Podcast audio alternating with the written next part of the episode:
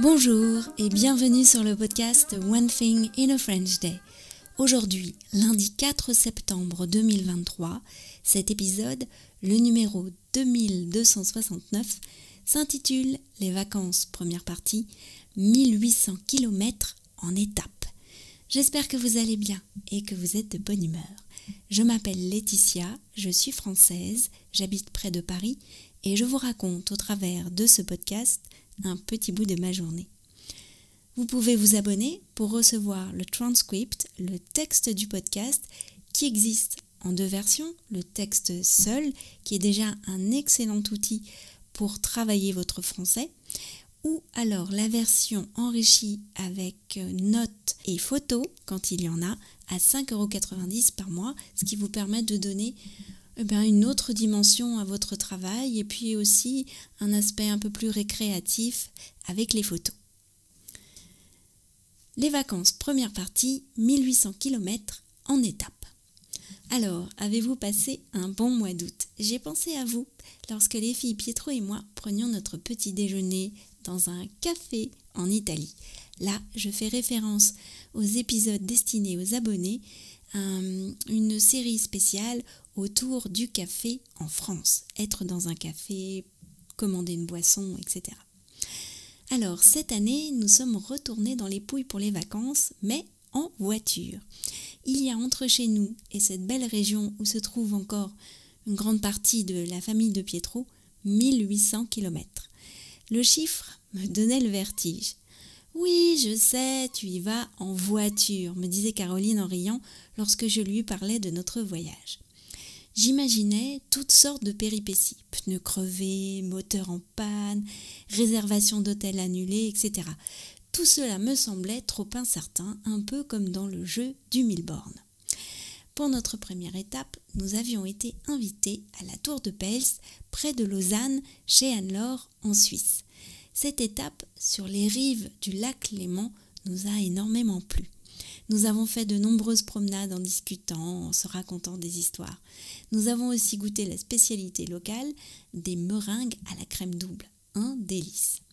À Vevey se trouvent les bureaux d'une grande multinationale qui donne directement sur le lac.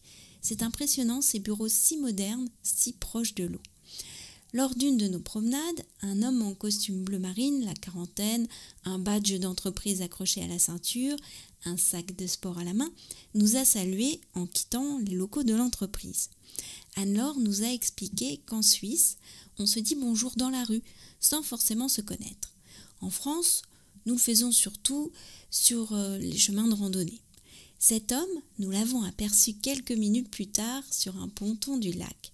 Il était en train de se déshabiller. Il enlevait ses vêtements un à un. Tu as vu la qualité de vie que nous avons en Suisse a dit alors en riant. Tu peux même nager dans le lac entre deux réunions.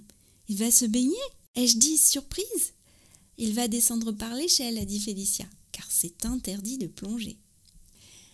Le soir même, c'était à mon tour de faire quelques brasses dans le beau lac. J'ai eu du mal à me jeter à l'eau, je la trouvais froide. Allez, viens, a dit Anne-Laure. Pietro et les filles étaient déjà dans l'eau. Allez, Laetitia, a ajouté Charlotte, la fille d'Anne-Laure. Elle est bonne, ça va être trop bien.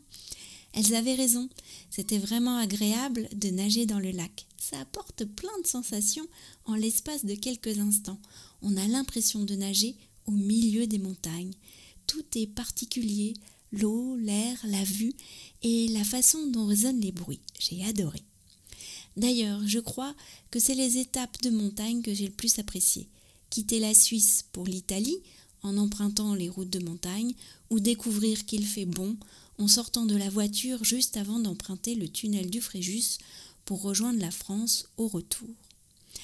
À l'aller, nous sommes descendus par la côte est de l'Italie avec une étape à Pescara, où Lisa s'est fait frôler le bras par une méduse, lui laissant au passage de chaque filament une traînée de boutons rouges.